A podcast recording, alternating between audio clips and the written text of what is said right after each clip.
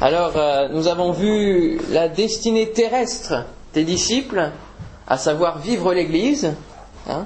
c'est notre but sur cette terre, c'est de vivre ensemble dans la communion fraternelle et avec Dieu, autour de la personne de Dieu. Et c'est pour cela que nous sommes là ce matin, c'est autour de la personne de Dieu. Amen. C'est ce que nous sommes appelés à vivre tant que nous sommes sur cette terre. Mais il y a aussi une autre destinée. Il y a une autre destinée. Et euh, ma grand-mère a pour habitude, de, quand, on parle d'une personne, de clôturer ainsi en disant chacun sa destinée. Oui, c'est vrai, chacun sa destinée, chacun sur Terre a, des plans que Dieu a, a formés sur chacune de nos vies qui sont différents. Mais la destinée qui nous est commune, c'est la destinée céleste. Amen. Et ça, c'est pour chacun des chrétiens, chacun de ceux qui appartiennent à Jésus, chacun des disciples de Christ, eh la destinée après la mort, après la vie sur cette terre, c'est d'aller au ciel. C'est la destinée céleste. Alléluia. Et je vous invite à lire dans l'évangile de Jean, évangile de Jean, chapitre 14. Évangile de Jean chapitre 14, Jésus va dire à ses disciples, va parler du ciel à ses disciples, va parler de la destinée céleste à ses disciples. Jean chapitre 14, verset 1er à 14, où Jésus va parler de la destinée céleste des disciples. Alléluia. Que votre cœur ne se trouble point, croyez en Dieu et croyez en moi. Il y a plusieurs demeures dans la maison de mon Père. Si cela n'était pas, je vous l'aurais dit, mais je vais vous préparer une place. Et lorsque je m'en serai allé et que je vous aurai préparé une place, je reviendrai et je vous prendrai avec moi, afin que là où je suis, vous y soyez aussi. Vous savez où je vais et vous en savez le chemin. Thomas lui dit, l'un des disciples, Seigneur, nous ne savons où tu vas. Comment pouvons-nous en savoir le chemin? Jésus lui dit, Je suis le chemin, la vérité et la vie. Nul ne vient au Père que par moi. Si vous me connaissiez, vous connaîtriez aussi mon Père. Et dès maintenant, vous le connaissez et vous l'avez vu. Philippe, un autre disciple, lui dit, Seigneur, montre-nous le Père, et cela nous suffit. Jésus lui dit, Il y a si longtemps que je suis avec vous, et tu ne m'as pas connu, Philippe? Celui qui a vu, qui m'a vu, a vu le Père. Comment dis-tu Montre-nous le Père? Ne crois-tu pas que je suis dans le Père et que le Père est en moi? Les paroles que je vous dis, je ne les dis pas de moi-même. Et le Père qui demeure en moi, c'est lui qui fait les œuvres. Croyez-moi, je suis dans le Père et le Père est en moi. Croyez du moins à cause de ses œuvres. En vérité, en vérité, je vous le dis, celui qui croit en moi fera aussi les œuvres que je fais, et il en fera de plus grandes parce que je m'en vais au Père. Et tout ce que vous demanderez en mon nom, je le ferai, afin que le Père soit glorifié dans le Fils. Si vous demandez quelque chose en mon nom, je le ferai. Amen. Alléluia. Jésus parle de la destinée céleste des disciples. Et il dira, eh bien, je vais vous préparer une place. Ah, c'est une bonne information, ça c'est une bonne nouvelle. Je vais vous préparer une place. Quelle est cette place? Quelle est la place que le Seigneur nous prépare? On peut avoir euh, dans notre vie chrétienne eh cette espérance d'aller au ciel, cette assurance que nous hériterons de la vie éternelle. Mais vous êtes-vous déjà penché sur la place que Jésus veut nous préparer? Est-ce que vous avez creusé dans la parole de Dieu pour savoir qu'est-ce qui vous était réservé, frères et sœurs. Qu'est-ce qui nous est réservé dans le ciel? Quelle est cette place que Jésus veut nous préparer? Eh bien, dans la parole de Dieu, nous voyons de nombreuses fois que Jésus parle d'héritage, que Jésus parle de récompense. Et il y a de nombreux versets qui en parlent, notamment Colossiens 3, 23, qui nous dit Tout ce que vous faites, Faites-le de bon cœur, comme pour le Seigneur, et non pour des hommes, sachant que vous recevrez du Seigneur l'héritage pour récompense. Alléluia. Arriver au ciel, c'est arriver au but de notre vie et recevoir l'héritage. Quand quelqu'un reçoit un héritage, c'est parce qu'il est fils de celui qui donne l'héritage. Et nous-mêmes, nous sommes fils du Très-Haut. C'est ce que nous dit Jésus lorsqu'il dit Aimez vos ennemis, faites du bien, prêtez sans rien espérer, et votre récompense sera grande. Et vous serez fils du Très-Haut, car il est bon pour les ingrats et pour les méchants. Aimez vos ennemis. Vous serez fils du Très-Haut. Est-ce que vous savez que vous êtes fils de Dieu? Fils et fille de Dieu. Vous qui avez donné votre vie au Seigneur, qui avez dit oui, je m'engage à suivre Jésus comme disciple, eh bien, lorsque vous êtes disciple de Christ, vous êtes aussi fils du Très-Haut. Et lorsque l'on sait, du coup, qu'on est fils de Dieu, fils du Très-Haut, eh bien, on n'agit pas n'importe comment. On ne vit pas n'importe comment, mais on vit réellement comme étant fils du Très-Haut, avec son caractère, avec euh, tout, tout ce qu'il veut nous donner pour notre vie ici-bas. Amen. C'est important. Des fois, on peut faire des choses, commettre des choses, dire bon, c'est pas très grave, ça, Seigneur me pardonnera. Mes frères et sœurs, vous êtes fils du Très-Haut. Il ne s'agit pas de faire n'importe quoi dans votre vie, que ce soit pour les petites choses comme dans les grandes. Et il faut vivre en tant que fils de Dieu, cohéritier de la grâce, cohéritier avec Christ. Alléluia. Cohéritier de Dieu. Merci Seigneur. Nous ne sommes pas disciples esclaves, mais nous sommes disciples faisant partie de la maison de Dieu, faisant partie de la maison comme considérés comme fils. Il y a deux, même trois, trois catégories de disciples, d'esclaves. Il y a les esclaves qui sont, eh bien, les, ceux qui sont vraiment les subalternes et qui ne savent pas la vie du maître, ils obéissent simplement aux ordres et ils n'ont pas part à la joie de la maison. Il y a ceux qui vont choisir, eh d'être avec le maître, d'être, de vivre à vie pour le maître. Et ceci, eh bien, on le voit dans l'Ancien Testament, euh, comme signe vont se faire euh, percer l'oreille, comme signe d'appartenance à leur maître. Mais ceci, eh bien, c'est ceci que nous devons être étant appartenant à la maison de Dieu, ayant choisi de vivre jusqu'au bout de notre vie avec le Seigneur. Et ces disciples-là, ils connaissent la joie de la maison. Ils ne sont pas des disciples esclaves qui ne connaissent rien de ce que fait le maître, de ce que vit le maître. Non. Ces disciples-là sont à côté du maître, sont comme fils du maître. Et puis il y a les libres, ceux qui ont été qui, sont devenus libres en achetant eh bien, leur liberté. Ceux-là, ils se croient peut-être libres, mais ils sont quand même toujours considérés aux yeux des autres comme d'anciens esclaves. Mais nous, nous sommes réellement affranchis. Et nous ne sommes pas libres, disons, pour faire tout et n'importe quoi. Nous sommes libres dans la maison de Dieu. Alléluia sommes disciples, nous sommes, nous appartenons au Seigneur. Nous sommes affranchis et Jésus va préparer une place pour chacun. Alléluia. Car il nous connaît tous personnellement. Et ça, c'est la grâce de Dieu aussi. Il vous connaît chacun personnellement, dans votre caractère, dans vos traits, dans, votre physique. Il vous connaît entièrement et parfaitement. Pourquoi? Parce qu'il vous a créé. Parce qu'il nous a créés. Amen.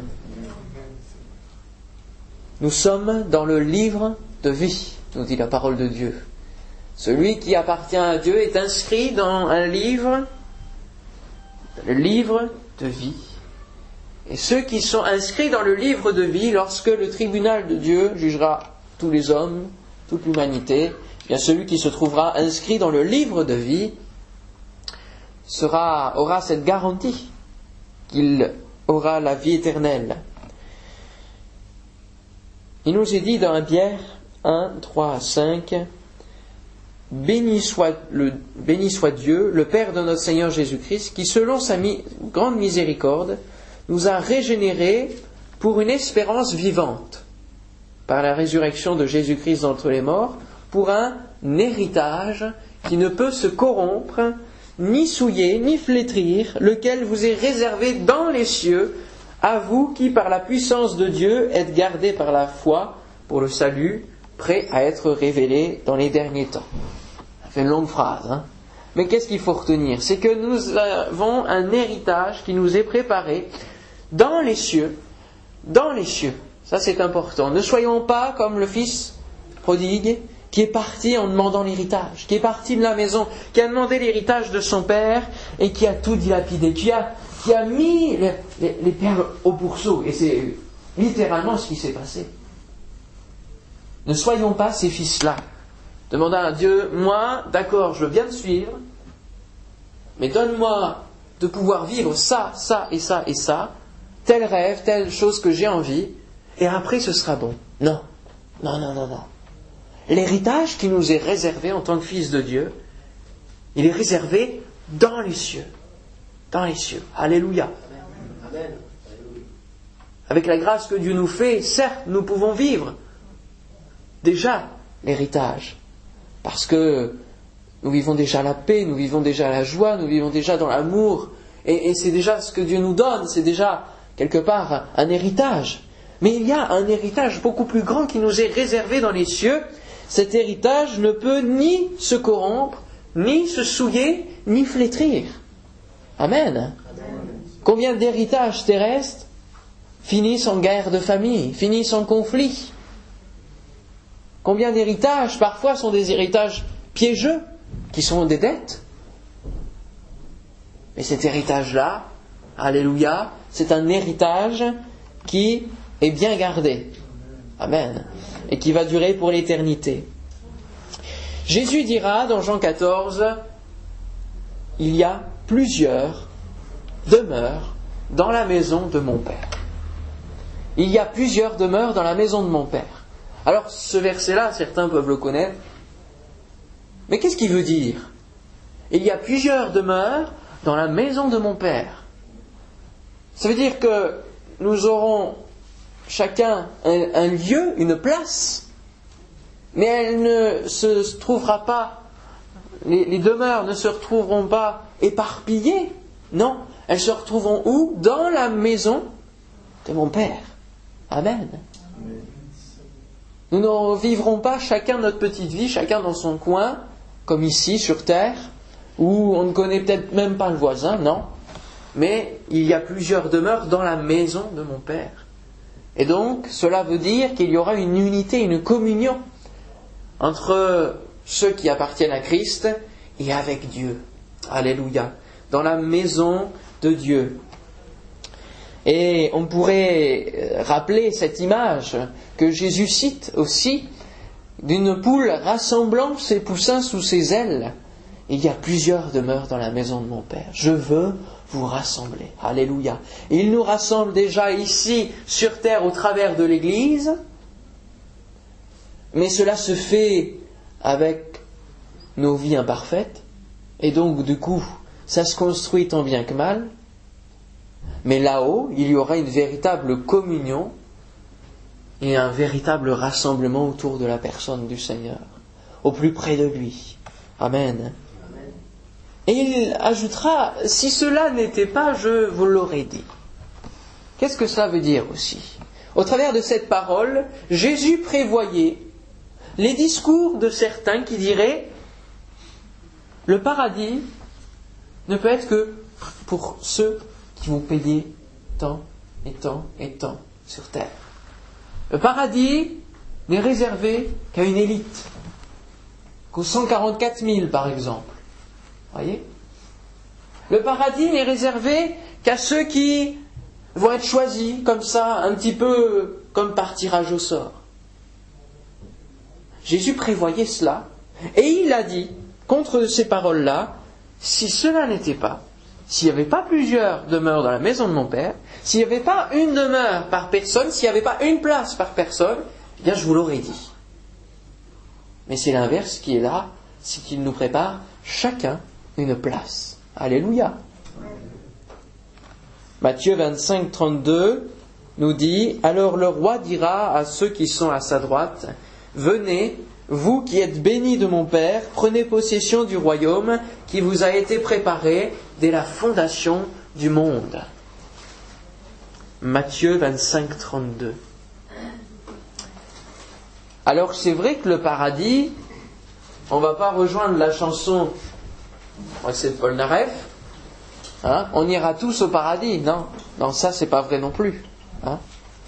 Il n'y a pas de laxisme chez Dieu, il n'y a pas de tolérance euh, exponentielle chez Dieu, non. Ceux qui héritent de l'héritage, ce sont ceux qui sont devenus fils de Dieu, ce sont ceux qui sont vraiment convertis, qui se sont repentis, qui ont demandé pardon pour leurs péchés, qui ont accepté que Jésus est mort sur la croix pour notre péché et de dire je veux vivre une nouvelle vie maintenant. Je veux marcher en nouveauté de vie, comme le dira la parole de Dieu. Et donc ceux qui sont à sa droite, il y aura un tri, hein, lorsque le Seigneur reviendra. Ceux qui vont aller à la gauche, ça veut dire ceux qui n'ont pas voulu de Dieu, et puis ceux qui vont être à droite, ceux qui sont bénis du Père, parce qu'il les connaît, il les connaît. Et ce royaume a été préparé dès la fondation du monde. Dieu savait ce qu'il faisait dès le début. Alléluia. Et avant que nous naissions, bien avant que nous existions sur cette terre, il avait préparé cette place. Il commençait déjà à préparer ce royaume, le royaume de Dieu. Alors, il dira, vous savez où je vais. Vous savez où je vais. Savez-vous où va Jésus? Où il est allé Lorsque il est ressuscité, lorsque Dieu l'a ressuscité, et que ensuite il est monté, où ça? Vers son Père. Alléluia. À la droite de son Père. Vous savez où je vais. Il vient du ciel, il vient du Père. Et c'est le Père qui l'a envoyé. Il le dira, celui qui m'a envoyé. C'est le Père qui l'envoie comme don de Dieu. Et comme une bonne logique des choses, il va rejoindre son Père pour régner, pour être glorifié, pour être élevé par son Père. Et Jésus a prêché, on pourrait dire, oui, d'accord, vers son Père, mais c'est où son Père?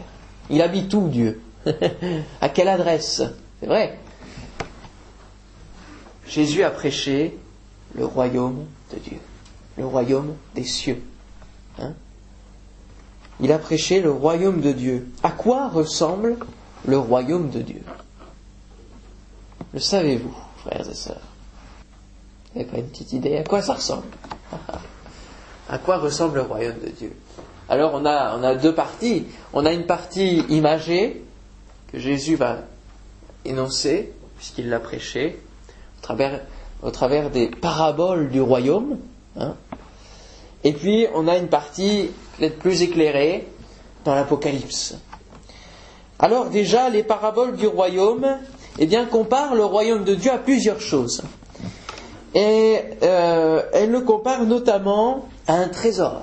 Un trésor. C'est toujours dans Matthieu 25, si vous voulez prendre avec moi, ce sont des petites, des courtes phrases presque, euh, des, très très courtes histoires. Matthieu chapitre 13, merci, très bien. Ah, parabole de livret aussi.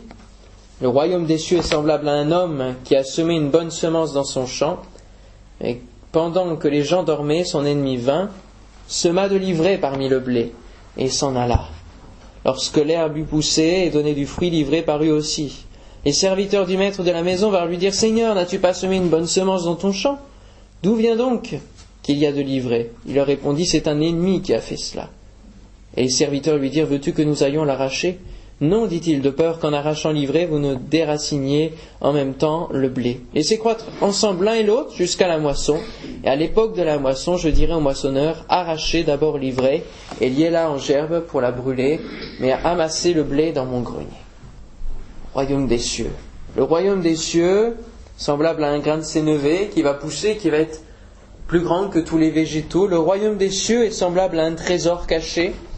Le royaume des cieux est semblable à une perle qu'un homme trouve, le royaume des cieux est semblable à une bonne pêche, à un bon poisson, au bon poisson, au bon fruit aussi.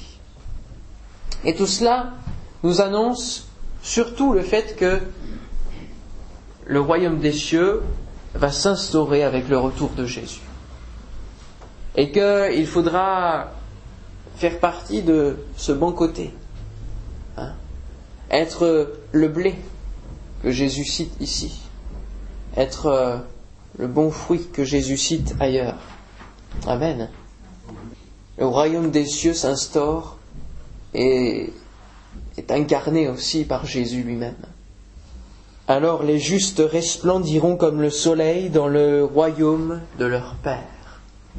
Alléluia. Les justes resplendiront comme le soleil dans le royaume de leur Père. Dans le royaume de Dieu, il n'y aura que lumière, que beauté, qu'éclat. Alléluia. Et c'est ce que nous dit Jean dans Apocalypse 21. Prenez avec moi Apocalypse 21, où nous voyons ici qu'il y a une description magnifique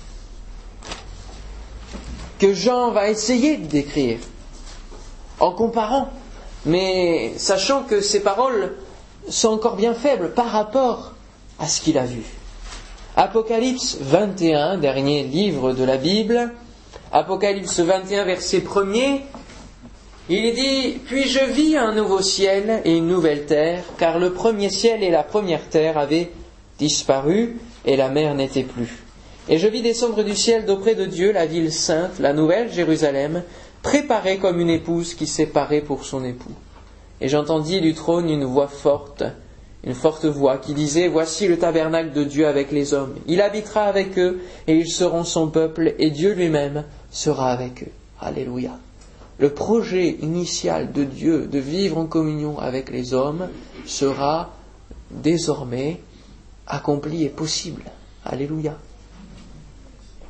Il essuiera toute larme de leurs yeux, et la mort ne sera plus. Et il n'y aura plus ni deuil, ni cri, ni douleur, car les premières choses ont disparu. Alléluia. Amen. Chapitre 22, verset 1er. Alors, les chapitres 21 et 22 en, entier, ou presque, décrivent euh, le royaume de Dieu, la nouvelle terre, nouveaux cieux. Il est dit au chapitre 22, verset 1er, Et il me montra un fleuve d'eau de la vie, limpide comme du cristal, qui sortait du trône de Dieu et de l'agneau. Au milieu de la place de la ville et sur les deux bords du fleuve, il y avait un arbre de vie, produisant douze fois des fruits, rendant son fruit chaque mois, et dont les feuilles servaient à la guérison des nations. Il n'y aura plus d'anathème. Le trône de Dieu et de l'agneau sera dans la ville. Ses serviteurs le serviront et verront sa face, et son nom sera sur leur front. Alléluia. Plus de nuit, ni de lampe, ni de lumière, parce que le Seigneur Dieu les éclairera et ils régneront au siècle des siècles. C'est pas merveilleux Imaginez-vous, imaginez-vous, eh bien, le ciel, l'éternité. Alléluia. Il y a une jeune fille américaine qui, au tout début de, sa vie, vers l'âge de, de, 6 ou 7 ans, a fait une expérience de, mort imminente et du coup euh, a été plongé dans le cœur du royaume de Dieu. Et ça, arrive à, plusieurs enfants hein, sur la terre. Euh, et cette jeune fille, eh bien, après ce, voyage dans le royaume de Dieu, est revenue à elle parce que ce n'était pas le moment, ce n'est pas l'heure de sa mort. Et lorsqu'elle est revenue à elle, eh bien, elle a commencé à peindre ce qu'elle a vu. Et mes amis, croyez-moi, c'est, c'est quelque chose euh, d'incroyable pour une jeune fille de cet âge-là qui ne savait pas peindre et qui, dès l'âge de 8 ans, 9 ans, et puis elle continue, peint des, des choses extraordinaires, extraordinaires. Des choses que euh, l'homme ne peut pas imaginer, ne peut pas inventer. Les couleurs qu'elle emploie donnent un rendu exceptionnel. Et elle a un site aussi euh, internet où on peut voir justement ces toiles-là.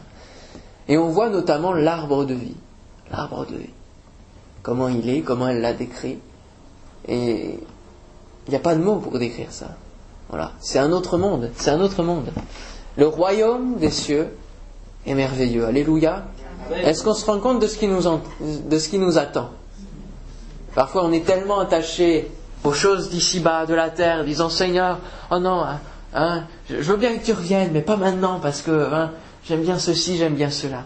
Mais si l'on était plongé un instant dans la présence de Dieu, tout ça s'évanouirait. Toutes les choses de la terre s'évanouiraient. Et nous voudrions rester tout le temps, rien que pour la présence du Seigneur. Alléluia. Rien que pour la présence du Seigneur. Alléluia. Merveilleux pays où nous serons éblouis. Eh bien, Jésus prépare tout cela. Et quelle louange devrait déjà sortir de nos cœurs, s'élever de nos cœurs pour tout cela. Parce que nous ne méritons rien. Tout ce qui nous est préparé n'est que grâce. N'est que grâce. Quel privilège. Quel amour du Père envers chacun de nous. Vous savez où je vais et vous en savez le chemin. Jésus est le chemin. Les disciples vont être encore ici, dans Jean 14, dans l'incompréhension. Ils vont dire, mais on ne sait pas où tu vas, qu'est-ce que tu nous racontes, euh, on ne sait pas. Pourtant, le Seigneur s'était expliqué plusieurs fois sur son devenir, sur sa destinée à lui. Et il y a incompréhension, mais Jésus dira, je suis le chemin.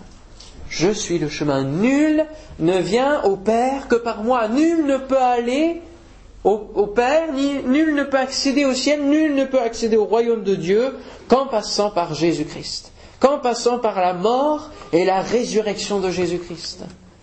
Qu'en comprenant cela et qu'en suivant Jésus, personne ne peut accéder au ciel. Et celui qui tenterait d'y aller, c'est d'ailleurs un verset étonnant dans la parole de Dieu d'une personne qui se retrouve eh bien, dans le royaume de Dieu, mais qui n'a pas les habits qu'il faut, qui n'est pas revêtu des vêtements blancs, que tout racheté aura. Et le Dieu de dire, mais qu'est-ce que tu fais là? Et hop, qu'il n'y soit plus. Non, Jésus est le chemin qui mène au Père. Alléluia. Il est le seul médiateur, le seul chemin. Jésus est dans le Père et il fait sa volonté. Et ici, au travers des paroles de Jésus, je suis dans le Père, le Père demeure en moi, eh bien, nous y voyons là la communion de la Trinité, triunité, hein, le Père, le Fils, le Saint-Esprit, nous voyons là la communion des trois. Le Saint-Esprit nous fait connaître aujourd'hui ce chemin. Alléluia au travers de la prédication, au travers de la parole de Dieu et au travers du travail dans nos cœurs, il nous fait connaître de jour en jour le chemin qu'est Jésus. Et il nous donne au quotidien de pouvoir suivre ce chemin. Et c'est ce qui s'appelle la sanctification. Et il faut que nous arrivions là parce que lorsque Jésus dit Vous savez où je vais et vous en savez le chemin, dans l'original, ça veut dire aussi vous, vous en savez le chemin, c'est vous connaissez la manière dont il faut se comporter, dont il faut se conduire sur terre pour y accéder. Vous savez la manière dont il faut se conduire pour pouvoir y accéder.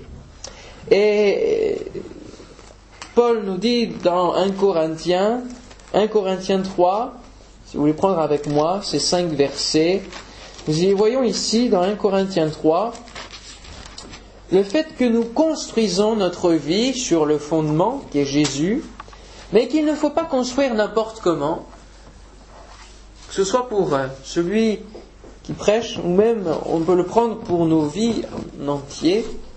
1 Corinthiens 3, versets 10 à 15, il nous est dit que selon la grâce de Dieu qui m'a été donnée, j'ai posé le fondement comme un sage architecte et un autre bâti dessus, mais que chacun prenne garde à la manière dont il bâtit dessus. Car personne ne peut poser un autre fondement que celui qui a été posé, à savoir Jésus-Christ.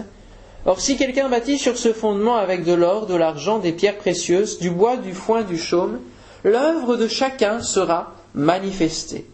Car le jour la fera connaître, parce qu'elle se révélera dans le feu, et le feu éprouvera ce qu'est l'œuvre de chacun. Si l'œuvre bâtie par quelqu'un sur le fondement subsiste, il recevra une récompense. Si l'œuvre de quelqu'un est consumée, il perdra sa récompense. Pour lui, il sera sauvé, mais comme au travers du feu. Ne savez-vous pas que vous êtes le temple de Dieu et que l'Esprit de Dieu habite en vous? Alléluia. Prenons garde à la manière dont nous bâtissons notre vie, dont nous laissons bâtir notre vie, peut-être par les autres. Attention. Comment nous nous nourrissons? Comment nous nous construisons sur le fondement qu'est Jésus? Est-ce que c'est une vie château branlant où du jour au lendemain ça peut s'écrouler parce qu'on est on est rempli de doutes, d'inquiétudes parce que bien on n'est pas fondé sur la parole de Dieu du coup on peut avoir reçu le fondement qu'est Jésus-Christ, mais peut-être l'abandonner ou laisser les autres justement construire quelque chose dessus, sur notre vie. Alors cela parle aussi du pasteur qui vient construire après quelqu'un d'autre. Hein. Paul a posé le fondement, Jésus-Christ, il a mis les bases pour une église, mais attention à celui qui va venir aussi construire dessus. Hein. À celui qui vient prendre la suite afin que cela puisse aussi euh, être bon. Mais il nous est dit, eh bien, qu'un jour, le jour révélera tout ça, révélera l'œuvre de chacun. Est-ce que chacun aura fait de sa vie? Il est vrai que nous sommes sauvés par la foi. Mais la foi sans les œuvres est stérile et vaine. Et donc, Dieu considérera chacun de nous selon l'œuvre, selon les œuvres, selon le comment nous aurons géré notre vie ici-bas. Si vous connaissez le Seigneur à 99 ans et que vous mourrez trois mois plus tard, il est clair que le Seigneur jugera sur ces trois mois-là. Parce que c'est à partir de lorsque nous connaissons Dieu que Dieu va juger sur ce que nous aurons fait en pleine connaissance de, toute la parole de Dieu, de de tout ce que Dieu nous demande de faire dans notre vie. Mais chaque jour, il faut que nous nous sanctifions. Alléluia. Il faut que nous puissions progresser dans les voies de Dieu jour après jour. Il ne s'agit pas de faire n'importe quoi pendant notre vie terrestre sous prétexte que nous sommes gardés par Dieu et que nous sommes sauvés quoi qu'il arrive. Non. Parce que ce que Dieu veut, c'est la sanctification, votre sanctification, 1 Thessaloniciens 4.3, sans laquelle personne ne verra le Seigneur. Hébreux 12.14. Rappelons-nous que Dieu est saint et qu'il ne pourra pas accueillir des personnes qui n'ont pas essayé de tout leur cœur de faire tout leur possible pour être aussi saints que le Seigneur. Je ne dis pas que nous arrivons à la perfection, que nous arrivons à la sainteté, de Dieu à la fin de notre vie, non? Mais nous devons y tendre, nous devons y tendre, alléluia. Nous devons tendre à toujours mieux, jour après jour, pour le Seigneur, pour lui plaire, pour lui être agréable. Pour nous, frères bien-aimés du Seigneur, nous devons à votre sujet rendre continuellement grâce à Dieu, parce que Dieu vous a choisi dès le commencement pour le salut, par la sanctification de l'Esprit et par la foi en la vérité. Frères et sœurs, vous ne pourrez pas, par vous-même, eh bien, progresser. Non. Mais il faut compter chaque jour sur l'assistance du Saint-Esprit pour pouvoir progresser en Dieu. Alléluia. Pour pouvoir faire la volonté de Dieu. Et c'est pour cela qu'il faut considérer la personne du Saint-Esprit dans nos vies. Il ne faut pas le mettre de côté, il ne faut pas l'appeler quand on a envie de donner un don spirituel, il ne faut pas l'appeler quand on a envie de voir un miracle. Non, il faut considérer la personne du Saint-Esprit au quotidien, à chaque instant, pour progresser dans les voies de Dieu, éviter de céder au piège de la tentation. Le Saint-Esprit est là pour nous aider, frères et sœurs. Le Saint-Esprit nous aime et il veut nous aider au quotidien. Alléluia. Et il faut que nous puissions, eh bien, travailler avec lui chaque jour à notre progression dans tous les domaines. Notre caractère. Je suis désolé, cette parole de dire c'est plus fort que moi, ou en tout cas, on ne le changera pas maintenant, eh bien ça, c'est pas possible. Dieu veut changer notre caractère, qu'on ait 3 ans, qu'on ait 50 ans, qu'on ait 79 ans. Il peut et il veut que notre caractère s'améliore pour que ce caractère-là ressemble à celui de Jésus-Christ. Dans nos sentiments envers les autres, il veut que ça change. Nous n'aimons pas une personne, nous avons du mal à apprécier le caractère d'une personne. Eh bien, ce n'est qu'un moyen pour que notre caractère, pour que nos sentiments soient transformés par le Seigneur. Et nous devons parfois nous forcer pour nous améliorer. Alléluia. Le Saint-Esprit ne va pas nous améliorer tout seul non plus. Il faut que ce soit une communion des deux. Alléluia. La volonté personnelle et le Saint-Esprit qui nous aide. Dans la prière, dans la foi. Il veut que nous progressions. Il veut que nous fassions des expériences. Dans notre corps. Il veut que nous prenions soin de notre corps. Le Seigneur nous a créés et il nous dit, ne savez-vous pas que vous êtes le temple de Dieu et que l'Esprit de Dieu habite en vous? Et si l'Esprit de Dieu habite en nous, nous ne pouvons pas faire n'importe quoi de notre corps. Le Seigneur veut que nous puissions respecter la création, l'enveloppe qu'il nous a donnée.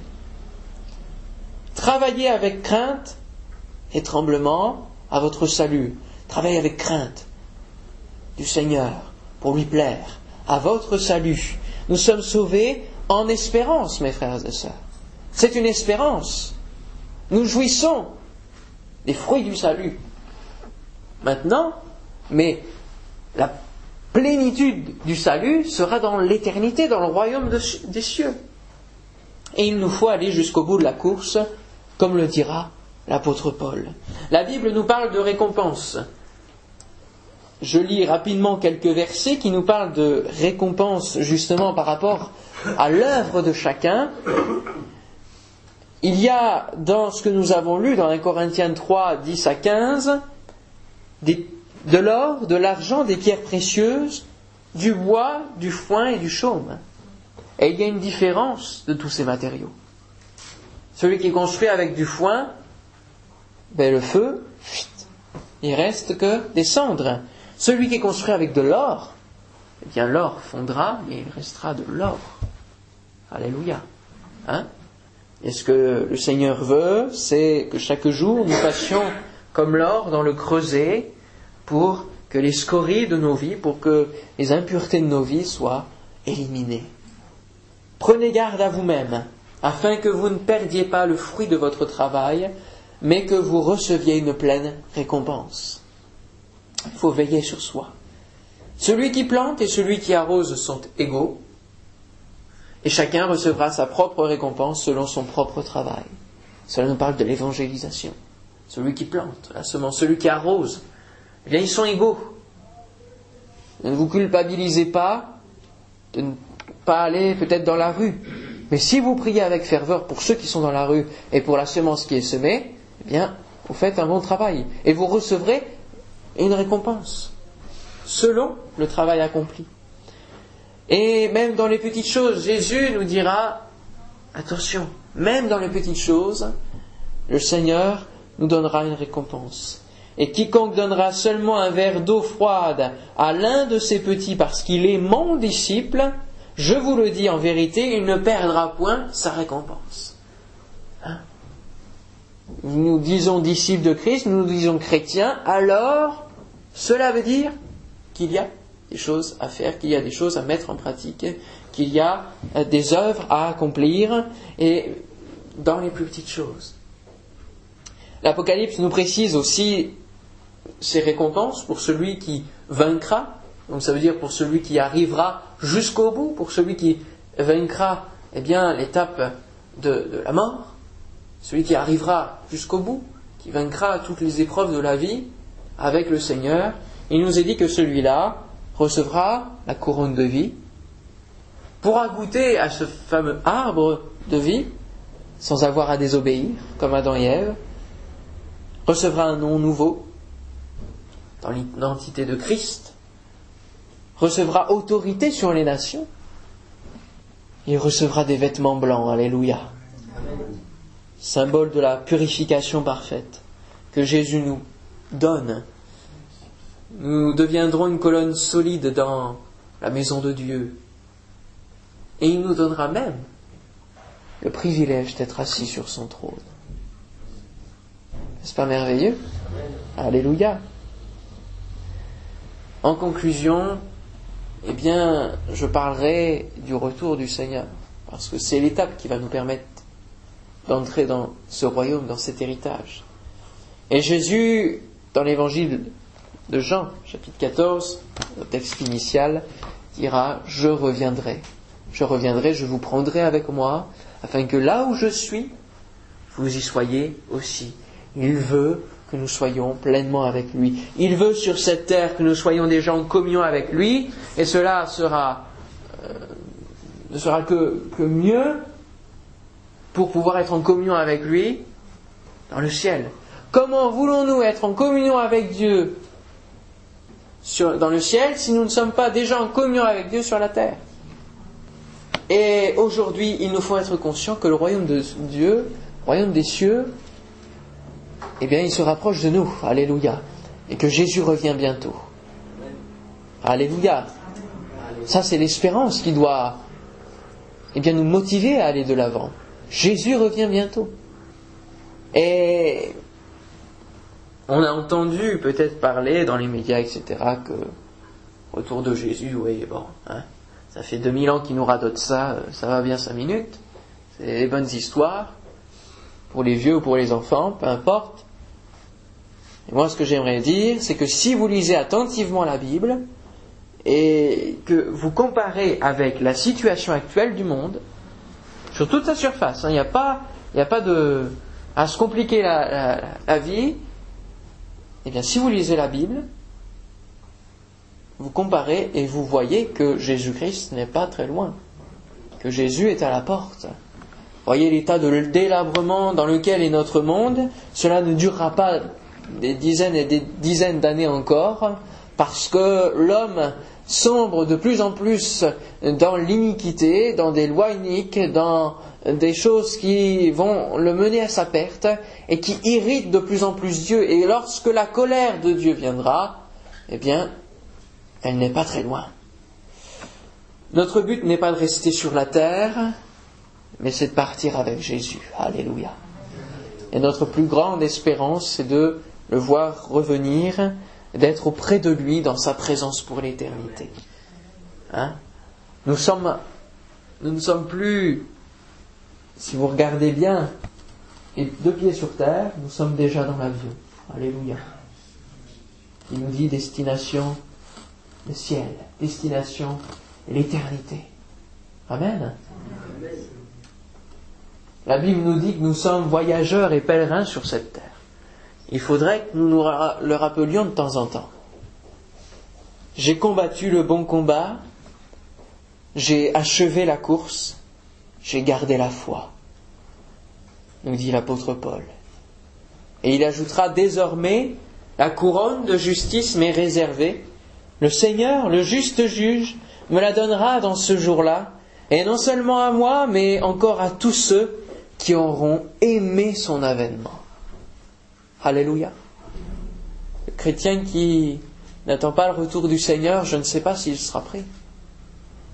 Eh oui, si on considère ce verset, tous ceux qui auront aimé son avènement. Est-ce que vous voulez, est-ce que votre désir le plus profond, c'est de partir avec le Seigneur? Ou êtes-vous encore trop attaché à la terre, à vos plaisirs de la terre? Mais attention qu'il ne soit pas trop tard.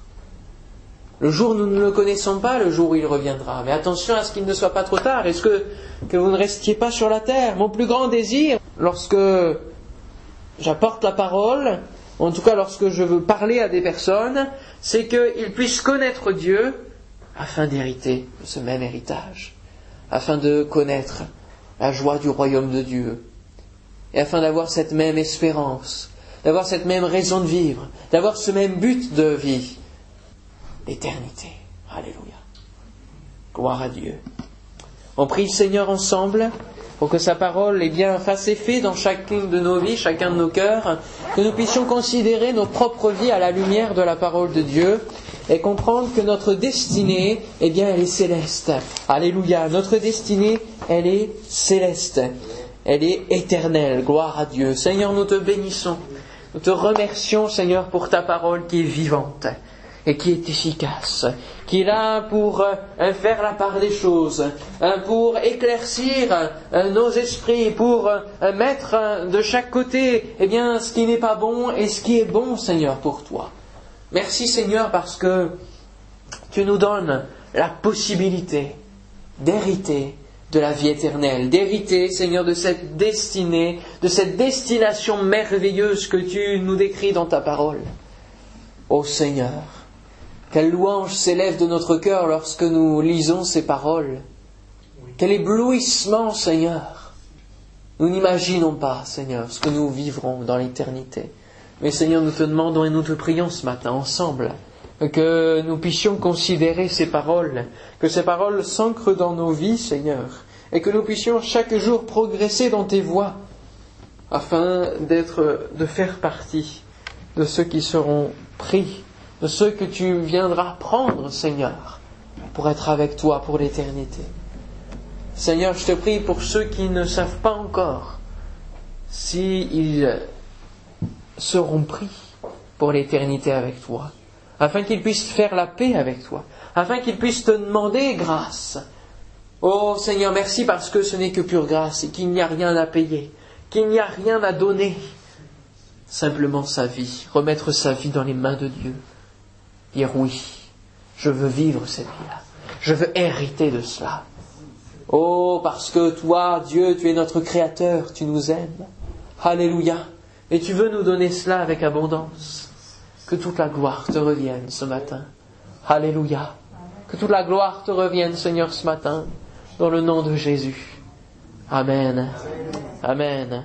Gloire à Dieu.